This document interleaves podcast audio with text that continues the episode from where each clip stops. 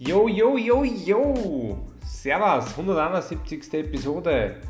Und das gleich am Montag in der Früh, gut gelaunt. Ähm, ja, neue Woche, neues Glück, sage ich immer wieder. Und bei dem wieder finde ich es eigentlich auch sehr, sehr gut. Ähm, ja. Zum, zum heutigen Thema passend beim Wetter, wenn man rausschaut, zumindest ist es bei uns in Krems schon wieder sehr, sehr sonnig und eigentlich auch schon sehr warm, muss man sagen, für die frühe Uhrzeit.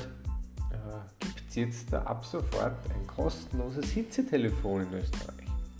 Habe ich bei der Zeit im Bild gesehen, zufälligerweise, weil jetzt die Hitzewelle zu uns angekommen ist und das doch für die einen oder anderen, natürlich vor allem älteren Leute oder so, oder die vielleicht schon vorbelastet sind, gesundheitlich schwierig ist. Ähm, ja, gibt es das Hitzetelefon, ist von der AGES in Betrieb genommen worden.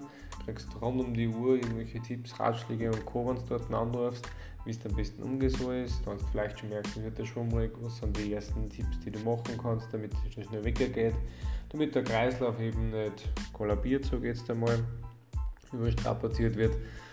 Ja, und das finde ich unterm Strich auf jeden Fall sehr, sehr gut, weil, naja, ähm, es ist besser als gar keine Hilfeeinrichtung in dem Fall zu haben. Natürlich wird vieles durch den Hausverstand wahrscheinlich auch machbar sein, aber ähm, ich finde es nicht gut, das zu haten.